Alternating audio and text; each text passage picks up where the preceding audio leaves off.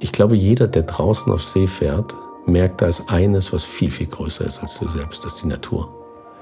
Und man steht zusammen, das ist sehr besonders, obwohl jeder unterschiedlicher Charakter hat. Wenn man in schwierige Situationen kommt, und das ist das, was so ein Antrieb ist, äh, der mich nie losgelassen hat, dass ich lernen durfte, ist, dass es überhaupt gar keine Rolle spielt, woher du kommst, wer du bist und was, was für einen Hintergrund du hast, ähm, sondern du hilfst dir da draußen, wenn es schwer wird. Und ganz, ganz wichtig, es braucht eine gute Führung, es braucht Disziplin. Nur dann stehen die Leute auch im Sturm zusammen. Und dann alles andere ist vollkommen egal, weil es gibt dann die, die Mission und es gibt den Moment.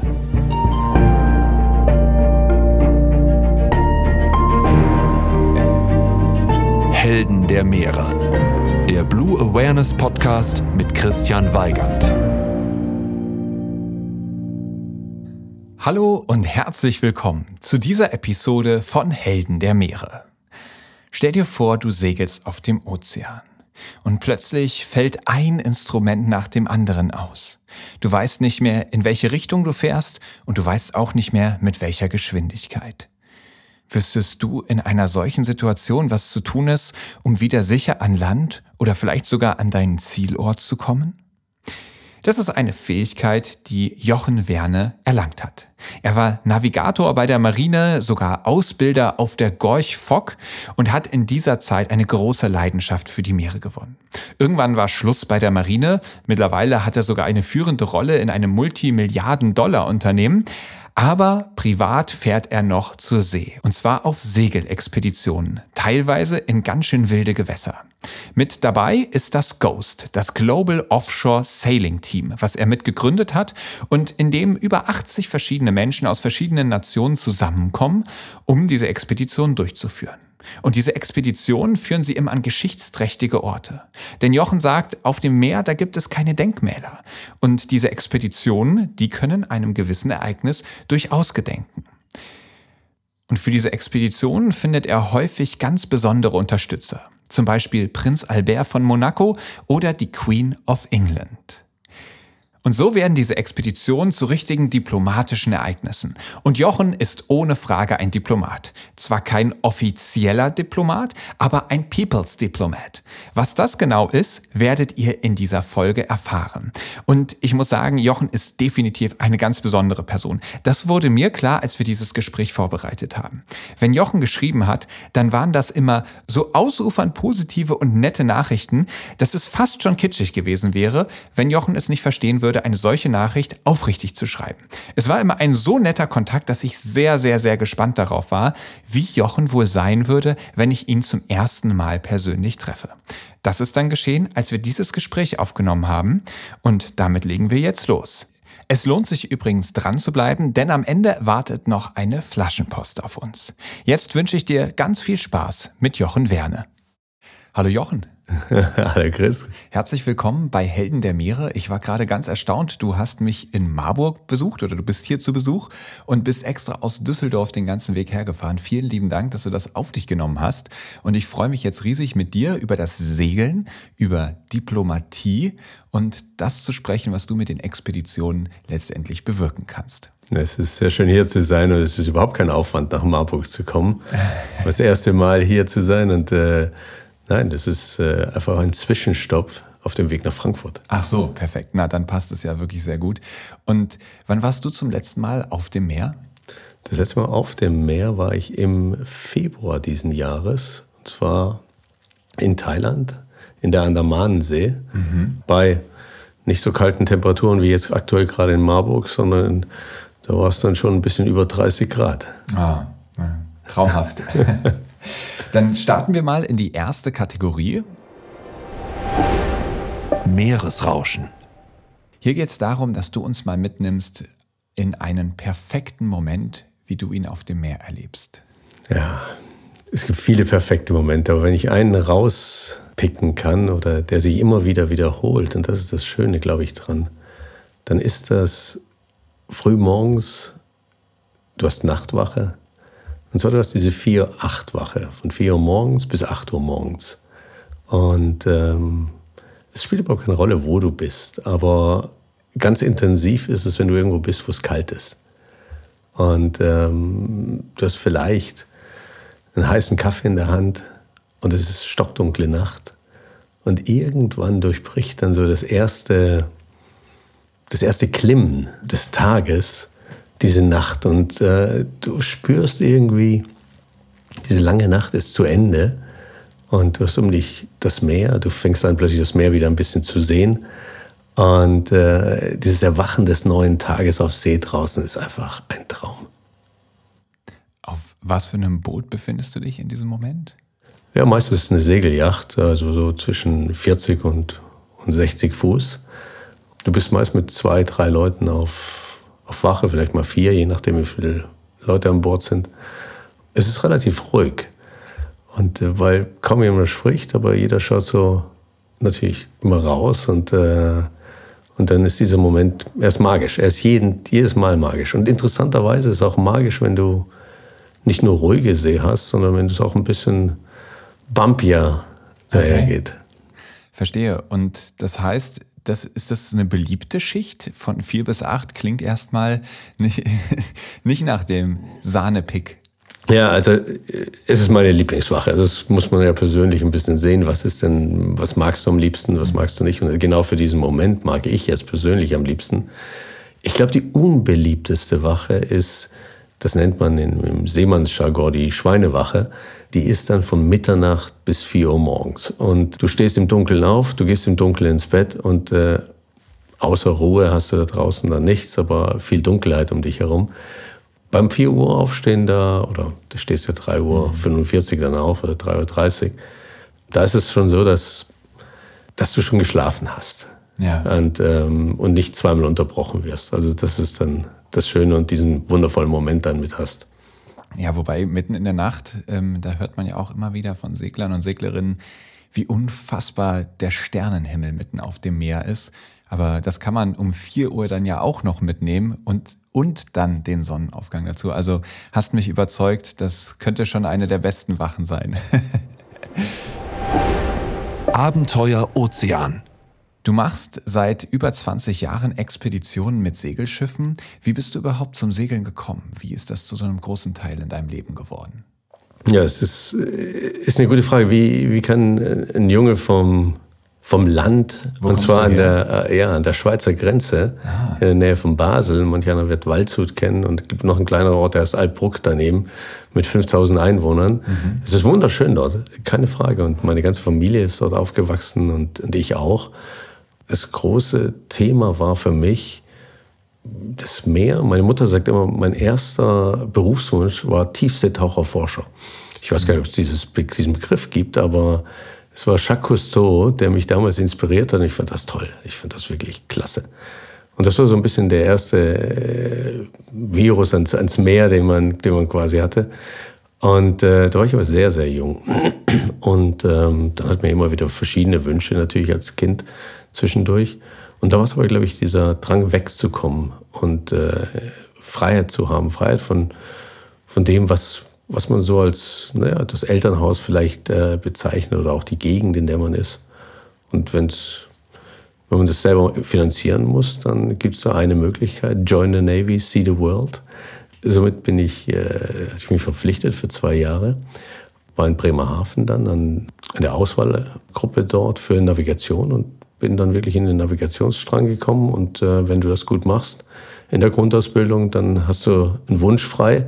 Ob er erfüllt wird, ist was anderes. Und äh, natürlich wie viele andere haben wir uns gewünscht, auf die Gorch Fock zu kommen. Und ähm, so hat das auch geklappt. Und dann bin ich im 1991 im Herbst auf die Gorch Fock gekommen. Die lag damals in Lissabon.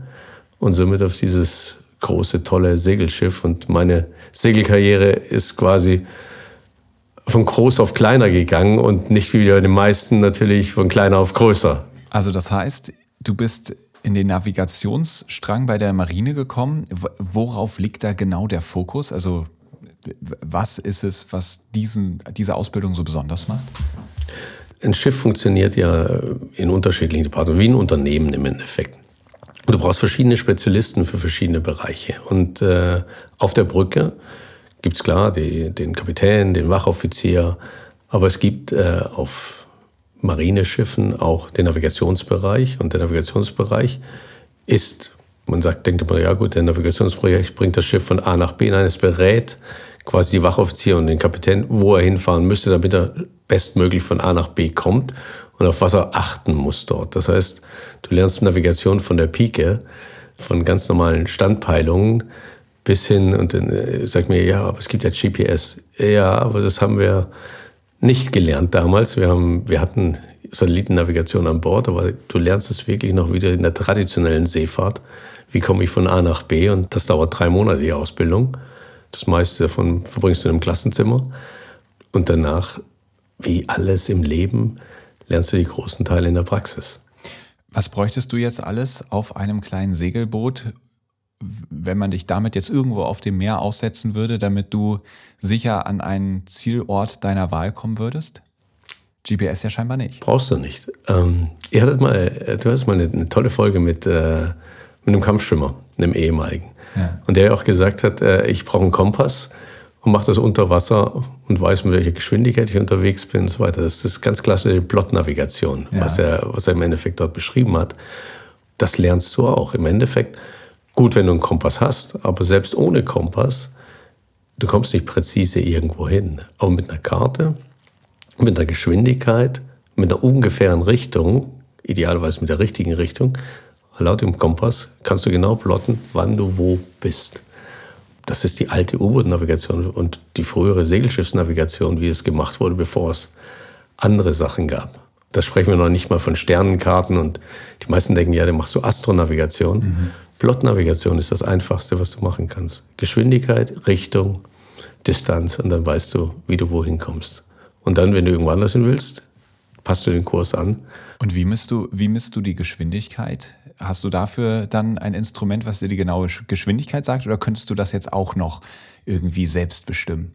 Du kannst es selbst, selbst bestimmen. Und zwar, natürlich hast du ähm, deine Logge. Die Logge gibt dir an, das ist ein kleiner Propeller, der unterm Schiff ist, wie schnell du fährst. Äh, also in, in Knoten, das heißt Seemeilen pro Stunde oder dann runtergerechnet, je nachdem, was, was du brauchst. Mhm. Aber was ist, wenn alles ausfällt? Alles mhm. und du hast nichts mehr. Genau. Dann sagst du, aber weiß ich ja nicht mehr, wie schnell ich bin. Ganz einfach. Du weißt, wie lange dein Schiff ist. Und du gehst vorne ans Schiff und schmeißt ein Stöckchen ins Wasser und zählst die Zeit, bis das Stöckchen hinten ist. Damit hast du eine Länge, du hast eine Zeit und somit hast du eine Geschwindigkeit. Ah, verstanden. Okay. Also, du bist dann auf der Gorch Fock gelandet. Und das ist ja ein Schiff, ich glaube, jeder hat davon gehört. Mir persönlich geht es so, ich kenne die Bilder, man hört davon in Nachrichten, man hört davon, wie viele Millionen dieses Schiff äh, gekostet hat und ob es dann überhaupt wieder einsatzfähig ist.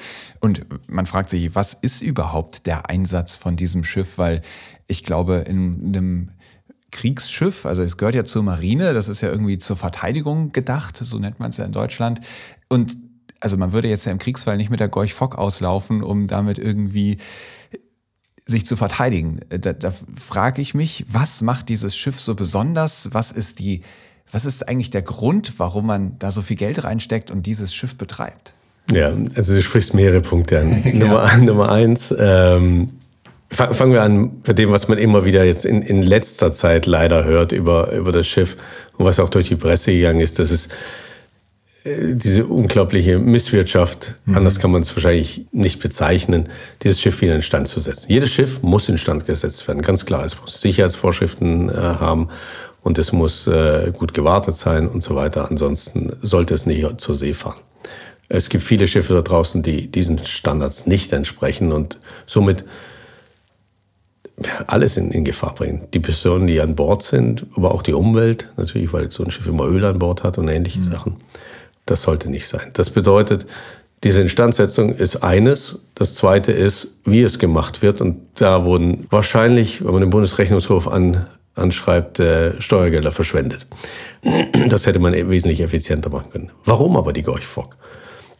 Warum braucht es ein, ein Segelschulschiff? Das ist das steht im Wort. Also Schule, Ausbildung.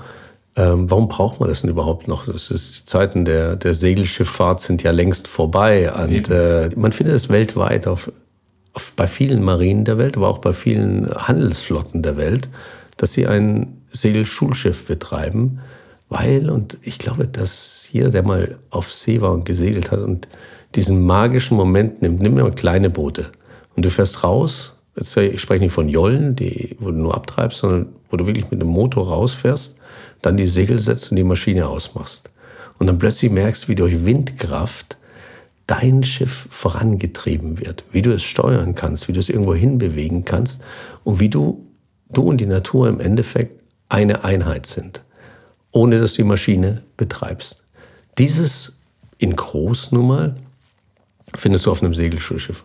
Und ich glaube, und das ist meine feste Überzeugung, du kannst kaum irgendwo besser Seefahrt vermitteln als auf einem Segelschiff weil du alle Komponenten plötzlich zusammen hast. Du weißt, wie das, der Wind auf dein Schiff wirkt, welche unglaublichen Kräfte dort wirken, wie Wellen auf dich wirken und die du gemeinsam dann quasi mit dem, äh, mit dem Segel auch noch zusammenfügen musst.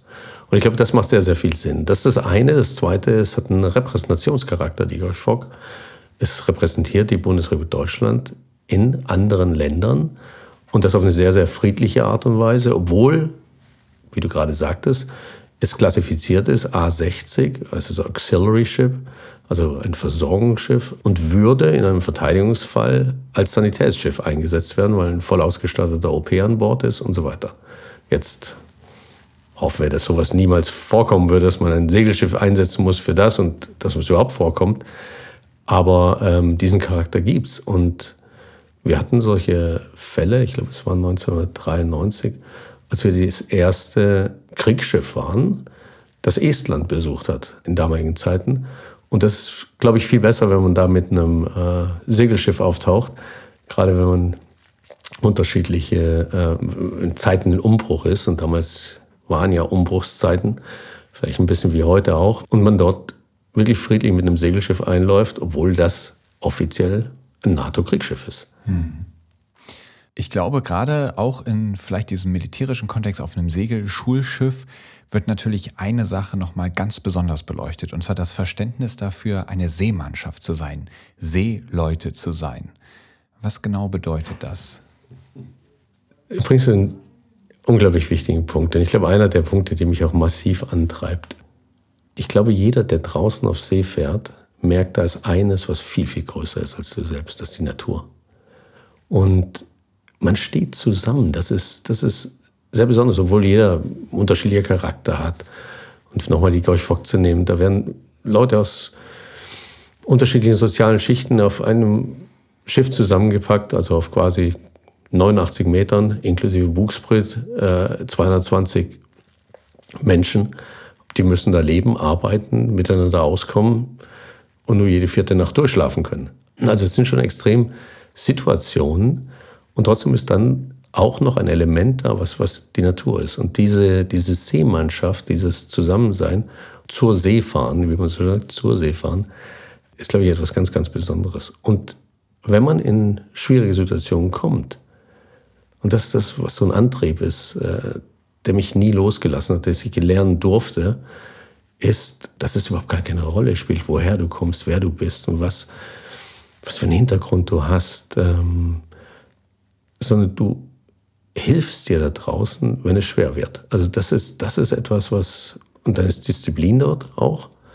Und ganz, ganz wichtig, es braucht eine gute Führung, es braucht Disziplin. Nur dann stehen die Leute auch im Sturm zusammen. Und dann alles andere ist vollkommen egal, weil es gibt dann die, die Mission und es gibt den Moment. Und ich glaube, das ist, das ist etwas, was so weit bedeutend ist und, und weit tragend ist. Und daraus hat sich ein bisschen was für mich entwickelt, was, was mich dann auch angetrieben hat, alles andere zu machen danach. Ich glaube fest daran, wenn du Leute unterschiedlicher Natur, wir beide kennen uns jetzt auch nicht so sehr, sitzen hier an einem Tisch zusammen und wenn wir hier noch mal zehn andere, die sie auch weniger kennen, idealerweise verschiedene Sprachen sprechen und äh, verschiedenen Hintergrund haben und miteinander diskutieren lassen, allein das ist ein Akt des Friedens. Warum sage ich das so? Weil es gibt so viele Momente da draußen in der Geschichte, wenn wir uns das anschauen. wo man sehen kann, dass Seemannschaft, das Zusammenstehen auf See viel, viel größer sind als jegliche politische Dispute und jegliche, jegliche Ideologien, die im Endeffekt da sind. Es gibt ein wunderschönes Beispiel aus, aus einer dramatischen Zeit des Zweiten Weltkriegs. Am 26. Dezember 1943 gab es die sogenannte Schlacht am Nordkap. Das Nordkap und das, die, die Barentssee, quasi alles, was nördlich von Norwegen ist, nennt sich auch der Devil's Playground. Wenn man da mal segelt, weiß man warum. Das ist, da kann es ganz schön rauer hergehen. Und jetzt kann man sich vorstellen, am 26. Dezember ganz besonders. Das, die Wassertemperatur ist nicht mehr sehr hoch. Du hast Stürme. Und zu dieser Zeit des, des Zweiten Weltkriegs gab es die sogenannten Arctic Convoys, die im Endeffekt eine Versorgungsroute waren, wo man nach Murmansk aus alliierten Routen Schiffe immer zusammengestellt hat, um Nachschub nach Russland zu bringen. Das ist der einzige oder eine von zwei eisfreien Häfen im Nordmeer. Und dort oben war zu dem Zeitpunkt die Scharnost unterwegs. Die Scharnost war eines der großen deutschen äh, Schlachtschiffe und wahrscheinlich eines der größten Schiffe zur damaligen Zeit, die auf den Weltmeeren rumfuhren um diese Konvois im Endeffekt zu attackieren und zu unterbrechen. Und es war eine Gruppe von alliierten Kriegsschiffen, es waren Briten, ich glaube, es waren Kanadier dabei, auch ebenfalls dort oben unterwegs. Es kam zur Schlacht, wie in solchen Schlachten immer, man hat aufeinander geschossen. Eigentlich war die Scharnhaus größer, aber die anderen waren in der Übermacht und haben diese Schlacht gewonnen, bis die Scharnhaus dann aufgehört hat zu schießen, weil alles getroffen war und gesunken ist. An Bord ungefähr 2000 Menschen. Und sofort, nachdem der Beschuss aufhörte, und diese Geschichten gibt es von der einen wie von der anderen Seite, haben die Alliierten und haben die Briten angefangen, die Leute aus dem Wasser zu fischen, obwohl dort deutsche U-Boote gemeldet waren. Bedeutet, man wusste, wenn da jemand ins Wasser geht, der muss gerettet werden. Er ist ein Seemann, wie wir auch. Und diese Menschlichkeit, selbst in, in Kriegszeiten, ist immer wieder über die Maße beeindruckend. Ähm, und das sieht man auf See. Also da würde nie irgendjemand einen anderen Seemann irgendwie zurücklassen. Und das war, war eines dieser Beispiele, als man sie dann äh, aus dem Wasser geholt hat, hat man sie auf die britischen Schiffe gebracht und dann auf einem Schiff zusammen und alle haben immer gefragt, wo sind unsere Kameraden? Wo sind die anderen Kameraden? Da waren dann 36 Mann in einem Deck auf einem britischen Zerstörer und man hat wirklich über Stunden versucht, Leute aus dem Wasser zu holen. Und die Deutschen haben gesagt, ja, wir haben ungefähr 1000 Mann gesehen, die ins Wasser gegangen sind. 36 sind übrig geblieben. Als der Kommandant des, des britischen Zerstörers dann zu ihnen gegangen ist, also so, und ihnen diese Botschaft gebracht hat, war natürlich ähm, extremes Schweigen. Und trotzdem wurden die gerettet, also wirklich auch äh, unter der Gefahr, das eigene Schiff da in Gefahr zu bringen, weil man vielleicht von einem U-Boot angegriffen werden würde. Aber ich glaube, dass jeder, jeder Seemann kann nachvollziehen, was es bedeutet. Du willst nicht da ins Wasser. Das willst du nicht. Das ist impossible. Und ich glaube, für jeden ist es ganz klar zu sagen, wenn, wenn da draußen etwas ist, wenn ich jemandem helfen kann, dann mache ich das. Egal, was das bedeutet. Hm.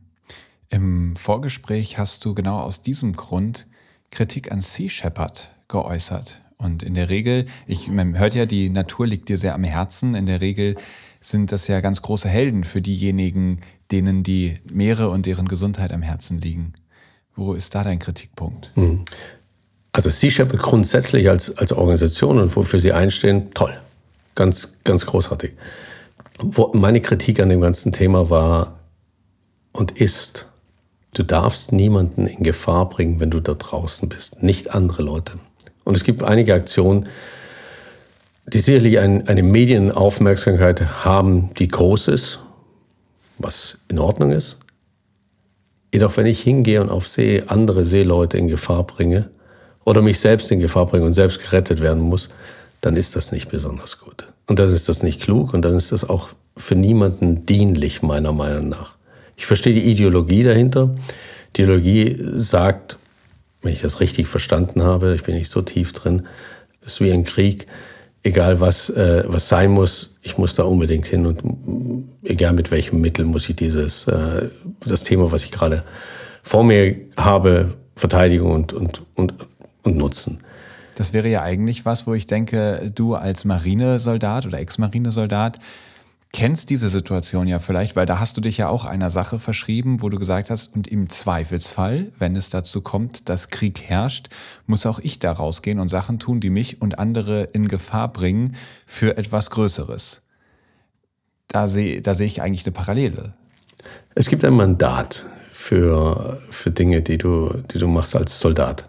Mhm. Und ich glaube, dieses Mandat, und ich glaube, das ist das, das Entscheidende, und das ist vielleicht auch der Unterschied zwischen dem anderen Thema, dieses Mandat sagt auch eines, dass ich keine anderen Leute, Zivilisten eigentlich gefährden soll und darf. Jetzt ist immer das, äh, die Gefahr bei Krieg, und wir sprechen jetzt einmal von Krieg, und das andere sind Aktionen, die ich im Endeffekt äh, freiwillig für mich mache, wo ich eine Wahl habe. Bei dem anderen habe ich ein größeres Gut, wo ich sage, ich verteidige die Art und Weise, wie, wie im Endeffekt, wo ich lebe, die Freiheit, die dahinter steht ich glaube, das ist, ein, ist durchaus ein großer Unterschied. Das zu vergleichen mit einer Aktion, wo ich sage, okay, gut, äh, dafür, dafür, das möchte ich jetzt bitte gerne machen, für den Meeresschutz, was, was jeder kann tun. Ich, ich kann mir vorstellen, dass diese Leute denken, es gibt kein Militär für den Ozean. Es gibt kein Staat, Ozean, der für den eigenen Schutz und die eigene Gesundheit einstehen würde. Wir verstehen uns als diejenigen, die im Zweifelsfall bereit sind, die militärischen Schritte einzuleiten und auch andere Boote zu stoppen. Und wir stellen uns selbst dieses Mandat aus, weil es sonst eben das nicht gibt und wir als Menschheit was verlieren würden und auch einfach von uns Menschen abgesehen dieser Planet etwas verlieren würde, wenn ein solches Treiben nicht gestoppt wird und vielleicht die Wale ausrottet oder ähnliches. Also ich, ich glaube, das ist der Gedanke dieser Menschen dahinter. Diesen Gedanken, der ist verständlich, wenn das der Gedanke ist. Dann hat man sich allerdings nicht mit Seerecht beschäftigt. Es gibt selbstverständlich internationales Seerecht. Und im Endeffekt, es gibt ein, Grund, ein Grundprinzip. Das nennt sich gute Seemannschaft das allererste, ganz oben in der KVRs, man muss handeln, wenn man irgendetwas auf See macht, Kollisionsverhütungsregeln, nach guter Seemannschaft. Mhm. Und es ist keine gute Seemannschaft, wenn ich in die Maschinen quasi von anderen Schiffen irgendwo in einem Meeresgebiet, wo ich keine, keine Hilfe zu erwarten habe, mache und, und, und im Endeffekt dieses Schiff stoppe und der Gefahr aussetze, dass es sinkt. Das geht vollkommen gegen jeden, jedes Prinzip äh, von guter Seemannschaft. Wie gesagt, es geht nicht gegen das Prinzip großer Medienwirksamkeit, keine Frage. Mhm. Aber das ist das eine. Das zweite, was du sagst, ist, man sollte sich mit internationalem Seerecht auch äh, beschäftigen, auskennen. Und hier ist der Punkt, jawohl, es gibt ein Seerecht und das handelt das auch, äh, behandelt das. Und beispielsweise die Aktionen, äh, die gemacht werden, sind in internationalen Gewässern. Und internationale Gewässer sind, sind keine keine freie, freie Zone, wo jeder tun lassen kann, was er will. Kein ist nicht so. Raum. Ist kein rechtsfreier Raum. Ich glaube, der Unterschied hier ist, wie bei vielen anderen Aktionen auch, die wir sehen an Land, und, und ähm, ist, dass ich sage, es geht mir jetzt nicht weit genug, das Gesetz. Also breche ich es. Jedem ist das frei überlassen, er das Gesetz bricht, aber dann muss er sich mit den Konsequenzen auseinandersetzen. Ich spreche als, als jemand, der zur See fährt, davon, dass, dass mir das nicht wirklich, ähm, wie soll ich sagen, mir geht es nahe, wenn, wenn ich andere Leute in schwierigen Situationen im Endeffekt alleine lasse. Ich kenne das Prinzip eher andersrum, genau, dass man da hilft, wenn es in schwierigen Situationen ist ich glaube, das, das ist das, was mich umtreibt. Ja, kann ich auf jeden Fall auch nachvollziehen, dass, dass du sagst, Mensch, das ist für mich ein so hoher Wert, diese Hilfsbereitschaft auf See. Und dieser Wert wird eben verletzt auch wenn es vielleicht aus guten Absichten ist, aber dass dir das aufstößt, äh, finde ich nachvollziehbar. Aber ähm, ich fand das auf jeden Fall spannend, da nochmal reinzugehen, denn ähm, ganz, ganz häufig ähm, hört man da stets Positives, zumindest in der Bubble, in der ich mich hier bewege und wir uns bewegen. Da fand ich diese Grauschattierung, die du da jetzt reingebracht hast, ähm, ganz spannend. Du musst ja auch die Entwicklung anschauen. Wie gesagt, ich bin nicht tief drin, aber von den Anfängen bis heute hat sich Sea ja extrem für mich mein gefühlt positiv entwickelt. Also wesentlich weniger weg von äh, nur Aktionen, die im Endeffekt medienwirksam sind und, und groß sind, die natürlich wichtig sind, um Awareness zu schaffen, ähm, was ich verstehe, hin zu äh, wirklich auch Aktionen, die dann auch nachhaltig etwas bewirken. Und das, das ist sicherlich zu begrüßen. Mhm. 1999 hast du gemeinsam mit Guido Zöller das Global Offshore Sailing Team, kurz GHOST, gegründet. Welche Idee steckt hinter Ghost? ja. Ghost kommt aus der Leidenschaft heraus des Segelns. Es ist ganz, ganz, ganz einfach gewesen. Und die Idee dahinter war, dass wir mal irgendwann ein Team zusammen haben, was auf der ganzen Welt unterwegs sein kann. Egal, wo wir uns ein Schiff nehmen, haben wir die Möglichkeit, dort etwas zu machen, eine Expedition zu machen. Das war 99. Wir hatten vor, das mit, mit dem Podcast, weißt du auch nicht, wohin sich etwas entwickelt, mhm. aber man muss einfach mal anfangen. Genau. Und da sind wir schnell ambitioniert geworden. Und ich glaube, 2011 haben wir das dann zum ersten Mal geschafft, wo ich sagen kann, okay, jetzt haben wir es eigentlich geschafft, nachdem wir zum ersten Mal in die Arktis gesegelt sind, von Tromsø nach Spitzbergen, dass du wirklich ein Team zusammen hast, was in unglaublich schwierigen Gewässern auch unterwegs sein kann, wo du dich darauf verlassen kannst, was ich würde sagen semi-professionell agiert dort und wirklich auch dieses Know-how hat. Und dann, nachdem das Seglerische ein Haken dran heißt, sagst du, okay, aber womit kannst du das denn eigentlich verbinden? Und das Verbinden kam wieder mal von der, von der Tradition her. Es gibt ja keine Denkmäler auf See. Da ist nur Wasser. Aber was du natürlich hast dort draußen, ist sehr, sehr viel Geschichte sehr, sehr viel Tradition, sehr, sehr viel Menschen, die zusammenkommen. Seewege bedeutet immer etwas Internationales. Und somit kam natürlich auch das Thema internationale Beziehungen. Und äh, somit haben wir gedacht, wir können unsere Expedition eigentlich unter, den, unter die Prämisse stellen, genau das zu fördern. Die ganzen Leute, die dazu kamen, äh, wahrscheinlich sind wir 80 Leute aus der ganzen Welt, die immer wieder teilnehmen, nicht alle auf einmal, aber dann immer wieder in unterschiedlichen Expeditions dabei sind dieser internationale Austausch, den haben wir dann auch im Endeffekt genutzt, um gewissen historischen Ereignissen auf See zu gedenken. Das ist das eine. Und das zweite, wenn du zur See fährst, fährst du zur See und dann liebst du die Natur. Das, das bleibt gar nicht aus. Manchmal liebst du sie, manchmal, ich glaube, hassen ist das zu große Wort. Aber, sie vielleicht. Ja, ja, ja, genau. manchmal ist es ein bisschen, gibt es ein paar anstrengende Momente, wenn du sagst, ah, nicht noch einen Tag mit Sturm und gegen an und, und so weiter und so fort. Mhm. Wasser schöpfen oder 30 Stunden wach sein oder, oder, ähnliche Sachen. Trotzdem ist das das, was dich, was dich natürlich prägt.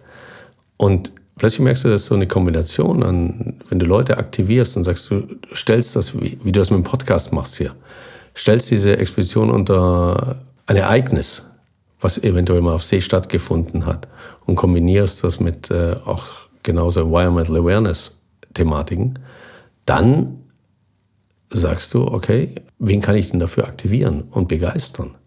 Und plötzlich merkst du, dass es ganz, ganz viele Leute gibt, die mit diesem besonderen Ereignis, was damals stattfand, im Endeffekt verbunden sind. Und äh, das haben wir als Sweet Spot gefunden und haben gesagt, somit bringen wir noch mehr Leute zusammen und können das kombinieren. Wir springen genau aus diesem Grund jetzt mal in die nächste Kategorie, am Abgrund der Meere. Am Abgrund der Meere. Ähm, hier beleuchten wir nämlich auch immer mal wieder Schieflagen, die es an den Meeren gibt. Und das ist ja genau das, wo du auch gerade sagst. Das haben wir dann teilweise zum Thema unserer Expeditionen gemacht. Und ein Ort, den ihr dafür besucht habt, ist die Antarktis. Vielleicht kannst du uns mal ein ganz kurzes Roundup geben. Was ist dort die Situation? Warum ist die Antarktis ein Ort, der ja, einen besonderen Schutzbedarf? Mhm. Die Antarktis fasziniert, weil aber niemand kann sie so richtig greifen. Was ist das denn eigentlich? Wenn ich die Frage, wie groß ist eigentlich die Antarktis? Ich weiß nicht, ob du eine spontane Antwort darauf hast. Also ich weiß, dass man sich da ganz schnell vertut, dadurch, dass sie auf den Karten natürlich immer nur ganz schwer eingezeichnet werden kann als Rand ganz unten dann gestreckt und verzogen werden muss. Aber ich glaube, die ist bestimmt so groß wie Europa, oder? Ja, ganz genau. Größer sogar. Und sie birgt 90, fast 90 Prozent aller Süßwasserreserven, sind als Eis über dem Kontinent, und hier kommen wir schon zum zweiten Punkt, ist ein Kontinent, anders als im Norden, wo nur gefrorenes Wasser ist, mhm. haben wir hier einen Kontinent drunter und die durchschnittliche Eisdicke ist über 2000 Meter über diesem Kontinent.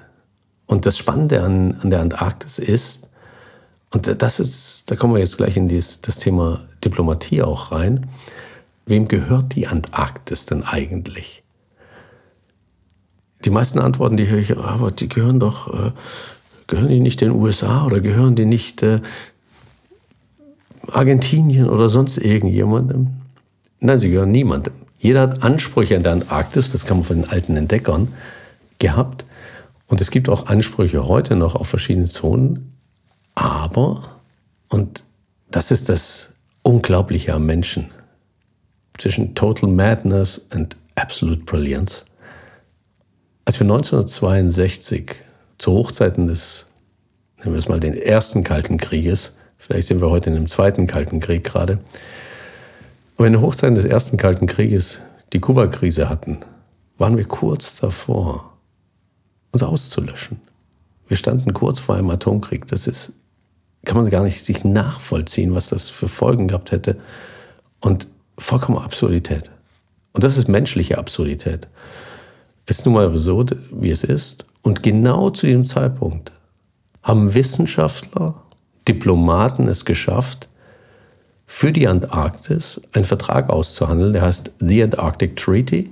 Und dieser Vertrag besagt in seinem ersten Artikel, dass die Antarktis nur für friedliche Zwecke genutzt werden darf. Artikel 1. Für mich eines der schönsten diplomatischen Werke, die jemals geschaffen wurde und, und von Menschen gemacht wurde in einer so wilden Zeit. Zu dieser Zeit, 62, haben diese Diplomaten und Wissenschaftler es geschafft, dass die Sowjetunion, die USA und die Anrainerstaaten, ich glaube, es waren zwölf Nationen, wenn ich mich richtig erinnere, dieses Antarctic Treaty unterschrieben haben. Heute haben das die halbe Welt unterschrieben. Und somit wird die Antarktis im Endeffekt gemeinschaftlich verwaltet. Ein riesengroßer Kontinent, wo man sagen könnte, na gut, wir wollen die im Endeffekt äh, die Ressourcen dort nutzen oder sonst irgendwas. Und wir wollten dieser, mit dieser Reise diesem Antarktis-Vertrag gedenken und äh, haben Folgendes gemacht, haben, ich glaube, 30 Staaten angeschrieben und dort immer die Staats- und Regierungschefs und haben gesagt, wir würden gerne in der Antarktis eine Zeremonie machen zum Gedenken des Antarctic Treaty und um bewusst zu machen, die Wichtigkeit der Antarktis als Süßwasserreserve, aber auch als Ort, der einen besonderen Schutz bedarf. Und dieser besondere Schutz, den haben nicht wir gebracht, aber den, der ist schon niedergeschrieben im sogenannten Environmental Protocol to the Antarctic Treaty. Und dieses ist wahrscheinlich das härteste Umweltschutzabkommen der Welt. Du musst deine Schuhe bevor du an Land gehst, reinigen, desinfizieren, damit du keinerlei Mikroben oder sonst irgendwas an Land bringst. Idealerweise solltest du auch deine Notdurft nicht im Schnee machen und so weiter. Das ist das, was alles im, im Antarctic Treaty und noch viel mehr natürlich äh, geregelt wird, um alles, was südlich von 60 Süd ist, zu schützen. Und ich glaube, das ist, das ist etwas Tolles, weil als, als wir drunter gesegelt sind, ähm, nach der langen Reise bis zwei Tage auf See. Ganz kurz noch. Bitte. Die ganzen Staatschefs, die ihr angeschrieben habt, also wenn ich mir vorstelle, ich habe jetzt eine Idee und schreibe dann mal 30 Staaten an, äh, jeweils die Regierungschefs oder Staatsoberhäupter, dann würde ich nicht mit vielen Antworten rechnen. Wie war das bei euch? 19. 19 Staats, wir haben mehr Antworten gekriegt, aber 19 Staatschefs und somit die Staaten selbst haben uns erlaubt, im Namen ihres Landes dort im Endeffekt diesen Kranz niederzulegen. Der Kranz war aus Eis, aus, weil man nichts mitbringen darf, dorthin keine Blumen oder sonst irgendwas. Und entsprechend mit den entsprechenden Flaggen des Landes. Somit haben wir für 19 Staaten einen Staatsakt gemacht dort unten. Und äh, jedes Mal, wenn du das machst, ist es ein Staatsakt. Und wir hatten das offizielle Go von 19 Staats- und Regierungschefs. Die Queen damals war die erste, die zurückgeschrieben hat, uns das zugesichert hat. Und äh, jede Menge andere Länder und Staaten auch. Und mhm. anschließend waren wir eingeladen dann. Und das ist immer das Schöne. Du machst eine solche Aktion und bringst dann die Flagge zurück. Und wir haben sie übergeben, beispielsweise an, an den österreichischen Bundespräsidenten, waren wir eingeladen in der Hofburg. Da gibt es eine schöne Geschichte dazu, weil als wir zurückgegangen sind, hatten wir eines festgestellt, dass Österreich das Environmental Protocol to the Antarctic Treaty noch nie unterschrieben hat. Ganz verschiedene Staaten haben es gemacht und äh, Österreich allerdings nicht. Als wir dann eingeladen wurden, hatte ich den Direktor für Arktiswissenschaften Österreichs einfach angerufen und oder ihn angeschrieben und habe ihm gesagt, wir sind Bundespräsidenten eingeladen, wollen Sie mitkommen? Weil wir haben das gesehen und vielleicht können Sie Ihr Anliegen nochmal vortragen, warum das Österreich denn jetzt bitte schön nicht unterschrieben hat. Und äh, das, das war, war ganz toll. Und er hat es dann vorgetragen und, und äh, der Bundespräsident äh, Van der Bellen meinte dann so, hm, ich kann mir nur vorstellen, dass das in der Administration untergegangen ist.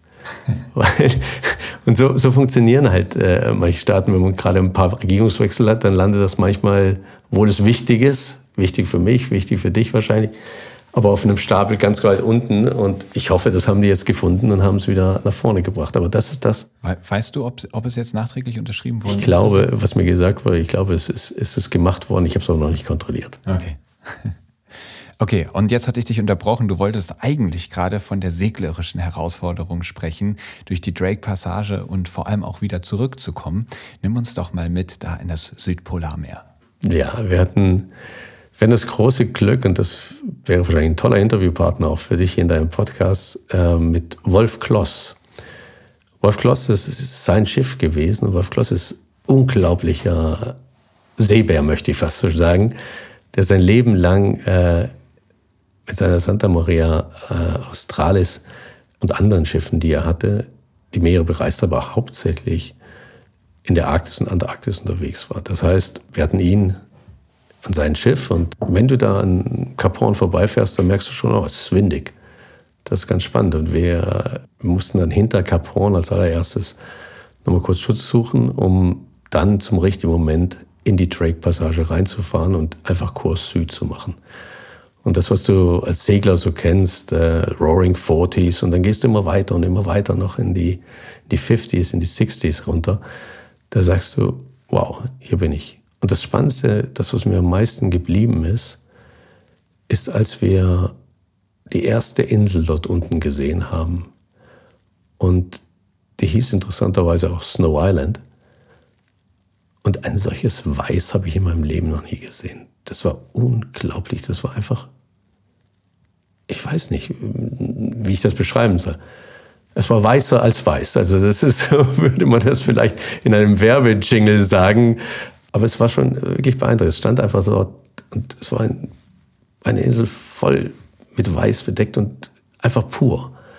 Ganz pur. Und ähm, das war toll, wenn du nach zwei Tagen so auf See dann äh, das siehst und äh, und dann immer mehr, natürlich immer näher kommst. Während andere Inseln, Deception Island beispielsweise, die ganz bekannte ist eine alte Vulkaninsel, wo wir dann auch in den Krater reingefahren sind, die ist mehr grau, aber es liegt nicht daran, dass da kein Schnee drauf lag oder dass da schmutzig wäre. Das war einfach die Vulkanasche, die noch da auf dem Schnee lag und auf dem, mhm. auf dem Gefrorenen. Und deshalb ist dieses, wenn man das auch sieht in den, in den Videos, die wir gemacht haben, ähm, warum das denn da so grau und schmutzig ist, das ist nicht der Boden, nein, du läufst auf dem Schnee, äh, sondern es ist im Endeffekt Vulkanasche, die da noch liegt. Verstehe. Und wenn ich das richtig mitbekommen habe, dann war ja vor allem auch der Rückweg von dem rauen Wetter des Südpolarmeers geprägt. Ja, ja. Wenn du egal wo auf der, auf der Welt unterwegs bist, dann findest du irgendwo die Möglichkeit, sagst, okay, ich komme hier nicht weiter, dann fahre ich halt mal schnell in den nächsten Hafen, nehme einen Flieger irgendwo hin und dann bin ich wieder, wo ich will.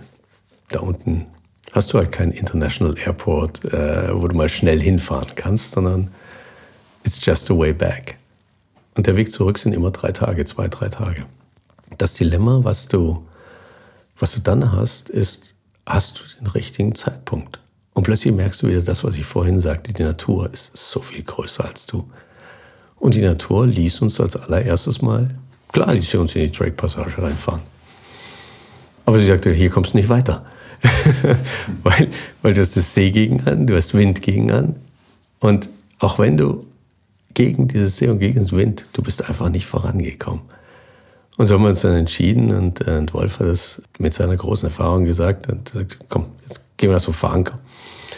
Und dann schauen wir uns die, die Wetterkarten an, hoffen, dass dieses Tiefdruckgebiet hier durchzieht mit seinen 50 Knoten und äh, dahinter machen wir unseren nächsten Attempt, den wir haben. Jetzt hast du natürlich in solchen Expeditions, natürlich hast du deine Flüge gebucht, du hast alles gebucht, die waren gone. Das ist, wir haben alle unsere Flüge verpasst, ähm, was aber nicht, nicht dramatisch war im Endeffekt. Nur du merkst halt da in, in so einer Planung, das kannst du nicht planen. Also du kannst es, du kannst es planen bis zu einem gewissen Punkt, aber irgendwann ist es einfach so, dass du da dann vor Anker gehen musst und schön bei 40 Knoten vor einer weißen Wand zu ankern, ist, ist, ist auch wieder Spannendes. Und dann einfach abzuwarten, bis die Natur die Möglichkeit gibt, es zu machen. Und dann wart ihr auf dem Wasser mit 10 Meter hohen Wellen.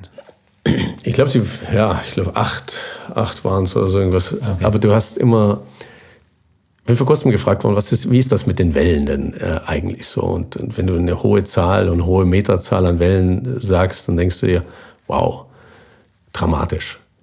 Es kommt immer drauf an, wo du bist. Wenn du beispielsweise im Atlantik bist und fünf Meter Welle hast, ist das was ganz, ganz anderes, wie wenn du in der Nordsee bist und eine ähnliche Welle hast. Weil die Nordseewelle aufgrund der Tiefe des Gewässers ist steil und hoch. Und die Atlantikwelle hat eine schöne, lange Dünung und du kannst schön runtersurfen, die Welle, wenn sie von Achtern kommt. Und das ist ein Traum. Ich meine, als Surfer weißt du das. Mhm. Und das kannst du, wenn du dann so ein, so ein Schiff hast, was mehrere Tonnen schwer ist und trotzdem auf der Welle plötzlich sitzt und du spürst, wie das Wasser unter dir durchrauscht und du surfst die Welle runter. Du denkst, du kriegst einen Geschwindigkeitsrausch, obwohl du gar nicht so schnell bist. Mhm. Aber es ist ein, ein riesengroßer Traum. Das heißt, die Wellenhöhe ist eines, wovon du, warte mal, ist das denn gefährlich, werde ich oft gefragt. Du musst wissen, was du tust. Beispielsweise die Situation, und ähm, als wir uns dann wieder Cap Horn annäherten, war ja folgendermaßen, du hast Wassertiefen in, in der Drake-Passage, in zwei, 2000 Meter und tiefer. Und immer wenn ein Sturm kommt, das ist ähnlich wie in der Biskaya, was du ja kennst, ähm, da kommt viel Wasser, wird verdrängt in eine Richtung und stößt dann meist auf eine Tiefseekante. Dann geht plötzlich die Wassertiefe von 2000 Meter auf 50. Und das Wasser muss irgendwo hin. Also es kann nur in eine Richtung nach oben. Also wenn, wird es plötzlich hoch, wird dann die Küste geschmissen und wieder zurück, dann hast du diese unglaublich unsägliche Kreuzsee, die du hast. Und das beim Sturm. Und das findest du, und das ist das Interessante an, an Südamerika, dort wird dieser Sturm, wenn der von Westen kommt, an den Anden beschleunigt.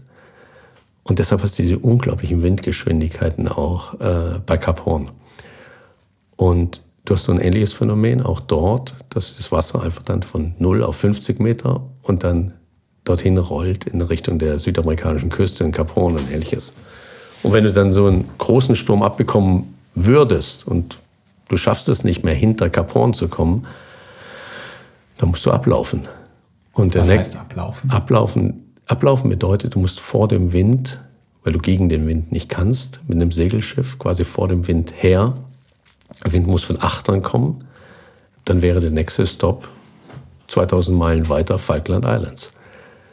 Hm. Also nicht unbedingt die Route, wo du hin willst und ja. wo, du, wo du hin solltest, aber das ist nun mal die Natur.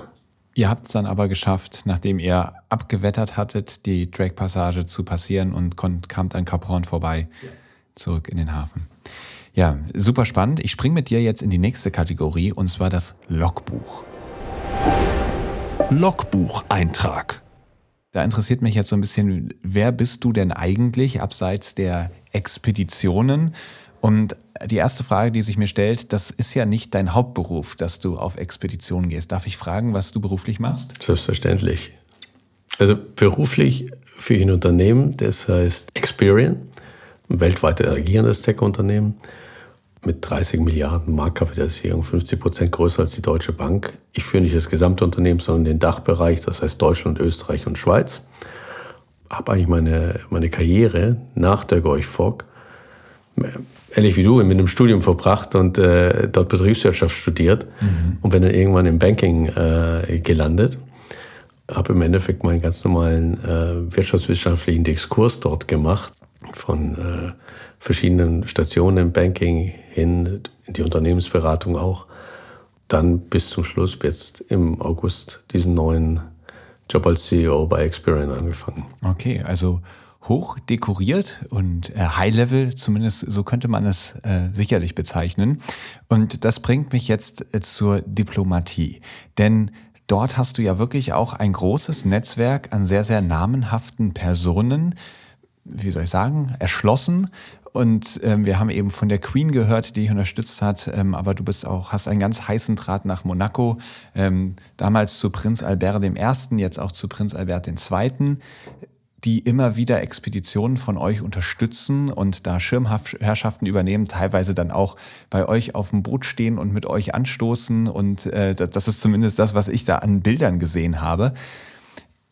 Wie kommst du an diese Kontakte? Ist es einfach, du denkst dir eine Expedition aus, gibst dem Ganzen einen historischen oder umwelttechnischen Hintergrund und versuchst dann Schirmherren dafür zu gewinnen und das verfängt so gut? Ist das dieser Sweet Spot, von dem du gesprochen hast? Always start at the top. Du musst versuchen, die, die Leute, die Entscheidung beeinflussen, irgendwie vielleicht zu triggern und ihnen eine Botschaft mitzugeben. Und wenn es auch nur eine kleine Idee ist, die, die du einpflanzen kannst in ihren Kopf, oder sie in irgendeiner Art und Weise dorthin bringen, dass sie eine Aussage treffen, die dann wieder mal sie bei der Pflicht nimmt, auch das wieder zu tun. Und wie macht man das? Ja, einfach machen.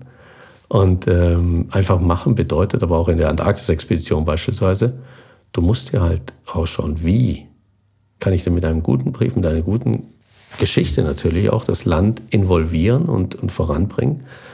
Und im Endeffekt, wir wollen nicht politisch werden, wir wollen politisch neutral sein, weil wir haben zwei Sachen. Einmal Menschen zusammenbringen, und das ist schon diplomatischer Austausch. Und wir sprechen ja nicht von professioneller Diplomatie, wir mhm. sprechen von sogenannter People's Diplomacy.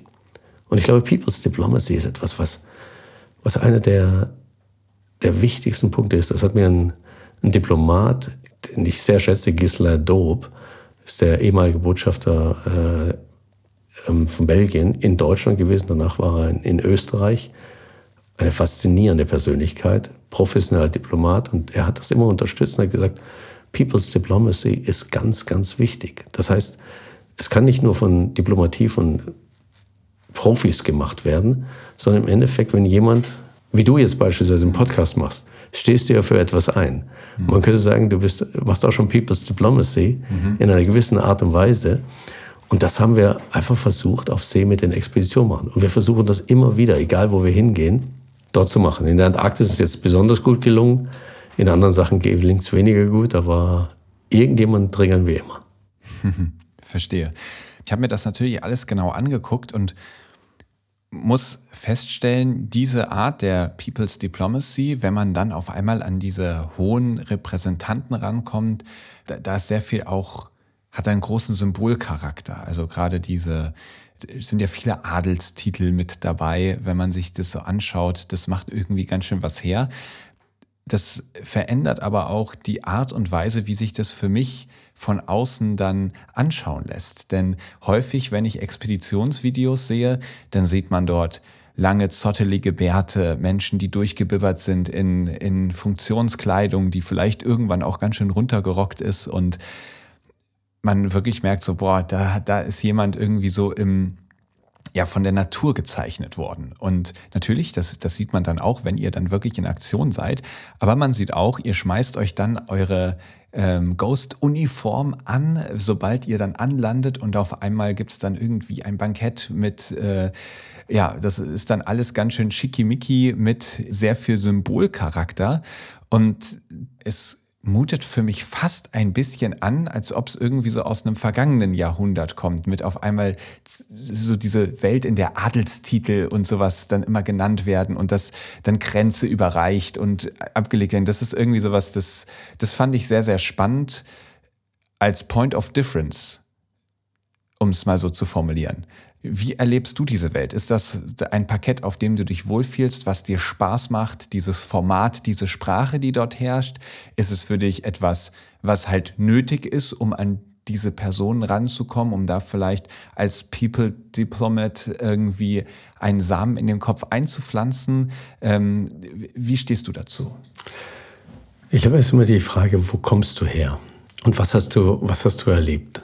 Wenn du jetzt zum Anfang unseres Interviews gehst, mhm. wie gesagt, ich komme aus der Marine. Ich kannte das nicht anders.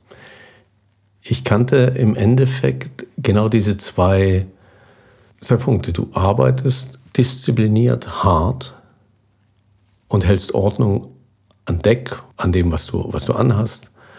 Und kommst im Endeffekt, ja, natürlich ist deine Kleidung dann schmutzig, wenn, wenn der Sturm war. Natürlich hängst du über dem Speigert, wenn irgendwas ist und wischt dir alles ab, was, was eben runterläuft und, und so weiter und so fort. Nichtsdestotrotz ist genau diese, dieses Thema der Disziplin extrem wichtig. Dann kombiniert natürlich auch, und ich glaube, das ist das, was es weitergetragen hat, du repräsentierst, das war mit der Gorch Foxer, die Bundesrepublik Deutschland im Ausland. Die Frage ist dann immer, wie hast du es gemacht? Ja, natürlich kommst du da nicht direkt aus der, aus der härtesten Umgebung, äh, die du bist und hast, hast einen langen Bart und, äh, und zottelig und, und zeigst deine Narbe. Aber was du erlebt hast, ist genau, genau das. Nur du hast dich wieder mal gewaschen und du hast dich in, in, in Schale geschmissen, um dann eben auf dem Parkett, wo, was kein Schiff ist, sondern zu dem du eingeladen wirst, dich dort zu zeigen, dich dort zu repräsentieren und im Endeffekt nach diesen Regeln dort zu spielen. Die Altstitel, die du gesehen hast, die Staatstitel auch von den verschiedenen Leuten, hängen davon ab, mit wem du halt plötzlich zusammenkommst. Man sucht sich das nicht einfach aus. Es passiert einfach. Mhm. Die Idee ist immer, wie kann ich am meisten meine Botschaft weitergeben, wo sie vielleicht auf fruchtbaren Boden stößt. Und da hat mir mal ein britischer Admiral gesagt, Jochen, always start at the top. Sag ich, hm, also ich wollte irgendwas mit England machen und äh, wir waren im englischen Kanal unterwegs. Sag ich, ja, hm, also äh, Secretary of Defense, also Verteidigungsminister. Schüttelt den Kopf, schaut mich an und sagt, always start at the top. Sag ich, ähm, ah, beim Premier. Schüttelt immer den Kopf, sagt, der hat es nicht verstanden. Sag, always start at the top. Und da fiel mir ein, wen er meint, ist der Staatsoberhaupt bei Queen. Und somit fing ich dann an, irgendwann und fingen wir an zu sagen, okay, dann wir haben eine Expedition, wir haben eine Geschichte, dann startet the top. Und dann musst du dich aber natürlich auch entsprechend in deinem, in deinem Wortlaut, in allem, was du in deiner Botschaft, wie du weitergibst, sich auch so verhalten, dass du dort auch hingehörst und dass mhm. du dort im Endeffekt wahrgenommen wirst, weil du willst ja eine Botschaft nachher platzieren. Und, und das finde ich, das finde ich einen spannenden Punkt. Wie gehört man denn dorthin? Also, wo hast du diese Regeln gelernt? War das, also ich sag mal, klar, die Marine, die bringt dir Disziplin bei und die bringt dir sicherlich auch ein, ein geordnetes Auftreten bei. Aber ob jetzt jeder Marinesoldat es schafft, auf dem Parkett der Queen zu bestehen und dort sich so zu geben, was heißt bestehen? Ne? Ich meine, jeder Mensch kann, ist ja einfach erstmal gut so, wie er oder sie ist. Und trotzdem herrschen dort eben Regeln, wo man merkt, okay, wenn man die Gunst dieser Menschen irgendwie erwerben möchte, dann muss man ja doch auch einen positiven Eindruck machen. Und das will gelernt sein. Wo hast du diese Regeln gelernt? Ich würde sagen, mit viel Beratungen über die Zeit. Also Beratung, du triffst Menschen, die einfach Profis darin sind, sowas zu tun, die dir Ratschläge geben, wie du etwas formulieren sollst, wie du etwas formulieren darfst und, ähm, und dort bekommst du extrem viel Hilfe von Diplomaten, von, aus der Politik heraus. Dann fängst du plötzlich an, deine Briefe, und das ist vielleicht auch so aus der Zeit gefallen. Du kannst auch eine E-Mail hinschreiben. Habe ich nie gemacht, sondern einen Brief mit Handschrift und, und Unterschrift und so weiter macht wesentlich mehr her, als wie wenn du irgendwie hingehst, irgendeine E-Mail irgendwo hinschriebst an irgendein Postfach, die dann sowieso bei irgendeinem Staatssekretär landet. Das ist im Endeffekt so der Weg, den du finden musst. Und wie gesagt, das ist viel Beratung. Ich kann mich noch erinnern, als ähm, wir haben mal einen Preis erhalten in, ähm, in Miami für den Erhalt kubanischer Marinegeschichte.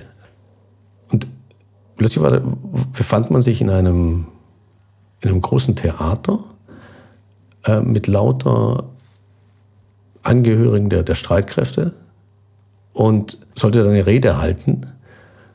Ich habe versucht, immer diese, diese Rede zu schreiben, habe sie aber davor einem amerikanischen äh, Marineoffizier gezeigt, der im Endeffekt genau diese Protokollaufgaben machte.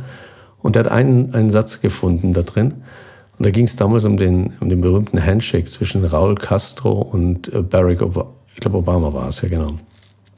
Und in meiner habe ich gesagt, das ist ein Zeichen der Versöhnung und Versöhnung sollte doch gut sein. Und man hat mir geraten, aber diesen Halbsatz bitte wegzulassen. Und ich habe dann gefragt, aber warum denn? Scheint doch ein Symbol der Versöhnung zu sein. Da sagt er, ja, aber man muss sich eines vor Augen führen. Viele Exilkubaner haben im Endeffekt dort auch andere Gräueltaten erlebt äh, für ihre Familien und so weiter. Sie könnten mit dem Namen, und das ist eben der Name, der dann stand, der Name Castro, äh, fänden sie sehr, sehr kritisch, das zu machen. Und äh, da wir nicht Politik machen, sondern im Endeffekt neutral sind in dem Zusammenhang, gibt es so viele positive Sachen dort zu sagen, dass wir, dass wir nicht unbedingt hingehen müssen, mussten und äh, konnten diesen Halbsatz rausschreiben. Aber genau das sind hunderte von Beispielen über diese 25 Jahre, wo wir Ghost jetzt haben, wo du hingeführt wirst zu, zu dieser Welt der Diplomatie, die, die spannend ist. Wir werden nie Diplomatieprofis sein, das ist Gisler und, und alle anderen, die, die dazugehören, die das gelernt haben, dass deren Job ist, die in den Vereinten Nationen sprechen und so weiter. Trotzdem schafft man sich ein gewisses Verständnis und auch für die, wie sind die Spielregeln hier in dem Zusammenhang und somit auch, wie sind die Spielregeln beispielsweise dem, was wir vorhatten, in der internationalen Seerecht und äh, wie komplex ist so etwas. Wir haben, wenn du von Meeresschutz sprichst, kann man, sind lokale Aktionen eine tolle Sache. Ich glaube, wir brauchen globale Aktionen auch. Und globale Aktionen, wie jetzt auch beispielsweise im, äh, zum Thema Global Warming, ist ein globales Thema. Eigentlich gehört das ins Außenministerium, sage ich immer wieder. Es gehört nicht ins Umweltministerium, es gehört im Außenministerium, weil wir müssen da den Weg finden, wie wir international zusammenarbeiten können, um dieses Problem zu lösen, wie wir Technologien nutzen können international, um dorthin zu kommen und international auch ähm, Abkommen finden, um das wirklich zu machen. Jetzt haben wir COP28 gerade gehabt wieder.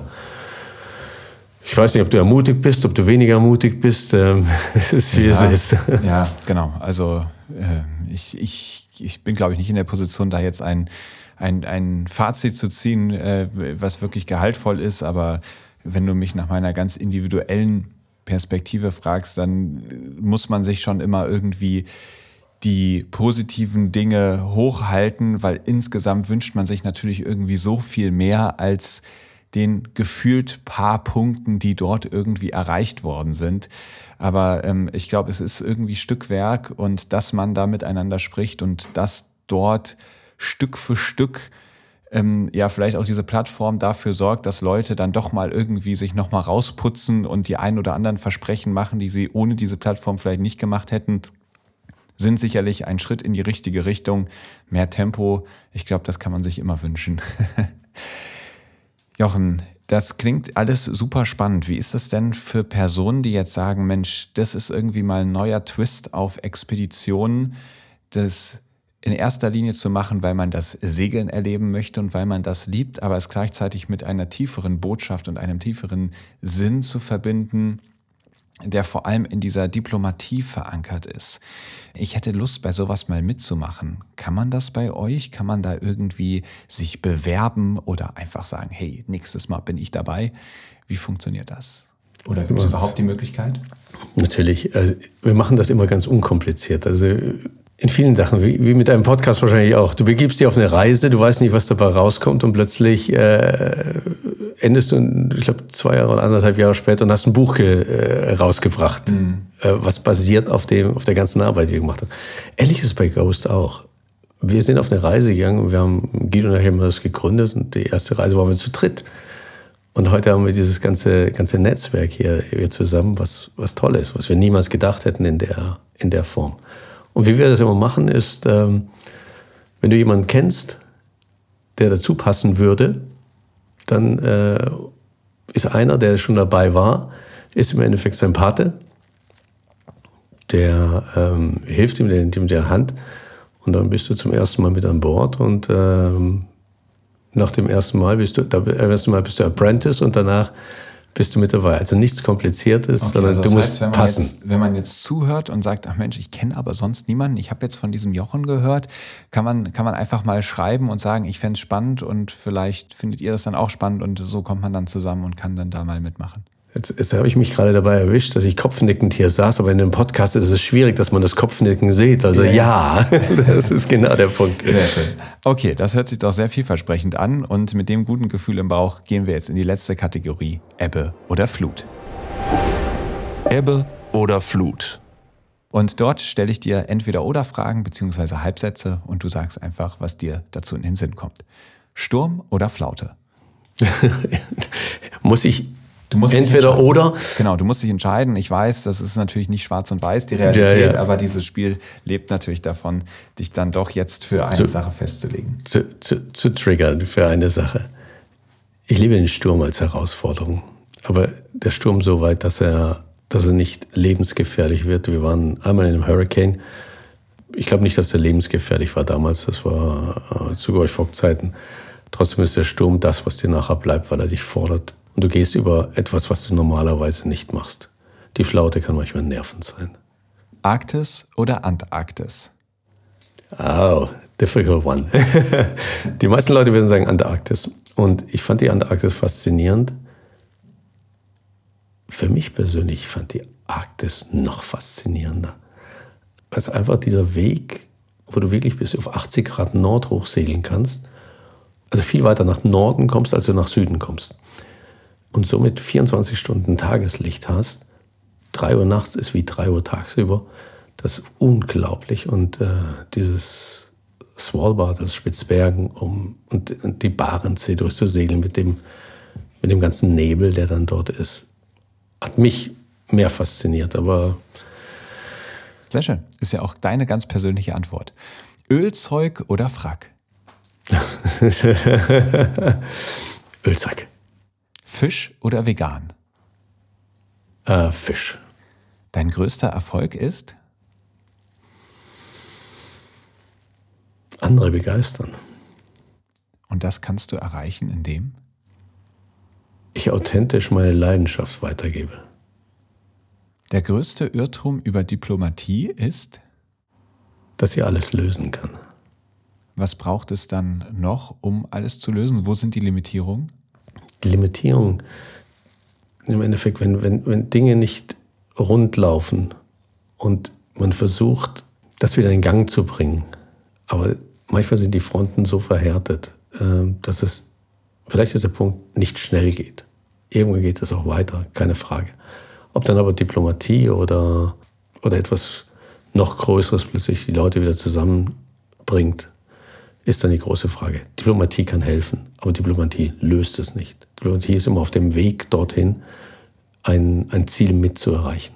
Und was braucht es dann, um diese Dinge zu lösen, die Diplomatie nicht lösen kann? Die richtigen Menschen, die an den Entscheidungspunkten, äh, die dann diese richtigen Entscheidungen treffen. Hm. In fünf Jahren werde ich? Immer noch zur See fahren. Jochen, das wünsche ich dir von Herzen, dass du in fünf Jahren am Steuer stehst in Ölzeug, das Meer genießt, am besten auf einer der, der Schichten zwischen 4 und 8 Uhr morgens die Sonne aufgehen siehst, in einem deiner perfekten Momente. Vielen lieben Dank, dass du hier dabei warst und alles Gute für dich. Für dich. Herzlichen Dank, Chris.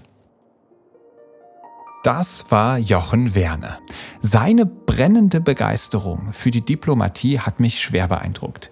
Ich finde es klasse, dass er gesagt hat, wenn mehrere Leute an einem Tisch sitzen mit unterschiedlichen Backgrounds, dann ist das alleine schon ein Akt des Friedens. Und das ist für mich auf jeden Fall ein Takeaway. Mal aus der Bubble rausgehen, mal mit anderen Leuten sprechen, die vielleicht auch eine komplett andere Meinung haben. Ich erwische mich selber dabei, dass ich in meiner Bubble relativ festgefahren bin. Das heißt, ich denke, meine bescheidene Einschätzung der Welt, die ist schon ganz schön gut. Und Leute, die das vielleicht anders sehen, da denke ich, da brauchst du doch gar nicht drüber reden, das ist doch klar. Und vielleicht ist genau das das Problem. Vielleicht muss man sich dahingehend viel mehr öffnen und immer mal wieder wirklich rauskommen aus der eigenen Bubble, rauskommen aus dem eigenen Horizont und zumindest mit den Leuten das Gespräch suchen. Gar nicht nur, um sie zu überzeugen, dass man selbst richtig liegt, sondern um sich gegenseitig wirklich verstehen zu wollen. Das ist auf jeden Fall etwas, was ich mir für die nächste Zeit vornehme. Außerdem ein kleiner Nachtrag zum Atlantic Treaty. Den hat Österreich laut meiner Recherche tatsächlich schon am 25.08.1987 unterschrieben, aber nur mit dem Status non-consultative, also nicht beratend, was so viel heißt wie, sie haben dort bei Entscheidungen keine eigene Stimme. Dass danach noch etwas daran geändert wurde, konnte ich persönlich jetzt nicht herausfinden. Außerdem, bevor wir jetzt zur Flaschenpost kommen, wollte ich noch einen Hinweis geben. Und zwar gibt es ab jetzt die Helden der Meere Homepage. Auf www.helden-der-meere.com könnt ihr alle Folgen von Helden der Meere, die es jemals gab, anhören. Ihr könnt den Ocean Talk anschauen, die Streams der Live-Veranstaltungen, aber auch alle Infos über Community-Events und ein paar weitere Informationen rund um den Podcast bekommen. Falls ihr also Lust und Interesse habt, schaut dort gerne mal vorbei www.helden-der-meere.com. Und ein ganz besonderer Dank gilt Alexander Frank und dem ganzen Team von Frank und Haueis, einer Agentur für Markenkommunikation. Denn Alex hat mich kontaktiert und gesagt, er würde mir irgendwie gerne helfen, was das denn sein könnte. Und naja, mit dem Background seiner Agentur war ziemlich schnell klar, jetzt kann es endlich eine Homepage für Helden der Meere geben. Vielen lieben Dank, dass ihr euch da so hintergeklemmt habt und ich bin super, super happy mit der Homepage, die am Ende rausgekommen ist. Und jetzt, wie versprochen, in die letzte Kategorie. Mich hat wieder eine Flaschenpost erreicht. Das hat mich natürlich sehr gefreut, zumal uns diese Flaschenpost in einen tollen Moment unter Wasser entführt. Vielen lieben Dank an André und Marina, dass ihr sie losgeschickt habt und ich bin gespannt, jetzt mal reinzuhören. Flaschenpost. Hallo mein Lieber, hier ist der André. Ähm, ich melde mich von unserer Reise wir sind jetzt schon seit sieben Monaten im Bulli unterwegs, immer schön die Atlantikküste runter, haben auch schon Marokko bereist, haben vor kurzem das Surfen für uns entdeckt. Aber gestern war der bisherige absolute Höhepunkt unserer Reise. Wir hatten unseren ersten Tauchgang. Ähm, ich, ich muss sagen, dass ich tatsächlich so aufgeregt war, dass ich mich übergeben musste. Aber danach war einfach nur alles ich kann es gar nicht in Worte fassen. Es war beeindruckend. Wir haben Oktopusse gesehen, wir haben mehrere kleine Fische gesehen in Schwärmen. Es, es war einfach überwältigend. Und jetzt dachte ich, ich nutze mal die Gelegenheit und wollte dir, ganz persönlich, dir und deiner Arbeit die Wertschätzung zum Ausdruck bringen. Du begleitest uns mit deinem Podcast schon viel länger, als unsere Reise geht. Aber das alles, was wir so hören, wenigstens teilweise mal mitzuerleben, das ist einfach großartig. ist. Du hast uns wirklich sehr, sehr inspiriert. Vielen, vielen Dank dafür. Ich hoffe, es gibt noch unglaublich viele weitere Folgen. Vielen, vielen Dank für alles. André und Marina. wow, vielen lieben Dank. Es freut mich riesig, dass dieser Podcast dazu geführt hat, die beiden zu inspirieren und hoffentlich sind es ja noch ein paar mehr Menschen. Falls auch ihr tolle Erlebnisse an den Ozeanen erlebt habt, die ihr gerne teilen möchtet, vielleicht haben sie ja sogar mit diesem Podcast zu tun, dann tut das gerne und dann freue ich mich natürlich auch eure Geschichten in der Kategorie Flaschenpost zu veröffentlichen. Und zu dem letzten Wunsch, ja, André Marina, ich hoffe auch, dass noch ganz, ganz viele Folgen von Helden der Meere auf uns warten werden. Diese Folge neigt sich jetzt dem Ende entgegen und ich hoffe, sie hat dir gefallen, sie hat dich inspiriert und sie hat dich begeistert. Wenn dem so war, dann tut mir doch den Gefallen und teilt diese Folge mit einem Freund, einer Freundin, vielleicht jemand aus der Familie, wo ihr denkt, dieser Person könnte das richtig gut gefallen. Denn ich freue mich riesig, wenn immer mehr Menschen durch diesen Podcast für die Meere begeistert werden. Das ist der Sinn und Zweck dieses Podcasts und genau deshalb wird er auch produziert, um euch zu Meeresliebhabern und Meeresliebhaberinnen zu machen. Denn das, was man liebt, das will man auch schützen. Und letztendlich ist das mein großes Ziel die Meere zu schützen. Deswegen sponsort der Blue Awareness e.V. auch diesen Podcast. Und wenn ihr Lust habt, diesen Podcast zu unterstützen, dann tretet doch diesem Verein bei oder lasst ein paar Spenden da. Das hilft mir wirklich weiter, diesen Podcast zu produzieren. Vielen lieben Dank, dass ihr bis jetzt dabei wart und dann hören wir uns hoffentlich in 14 Tagen wieder bei der nächsten Folge von Helden der Meere. Aufnahme, Produktion und Schnitt Christian Weigand. Musik Paul Timmich und Dorian Behner. Design Malte Buck. Sprecher, Intro und Kategorien Moritz Schelius.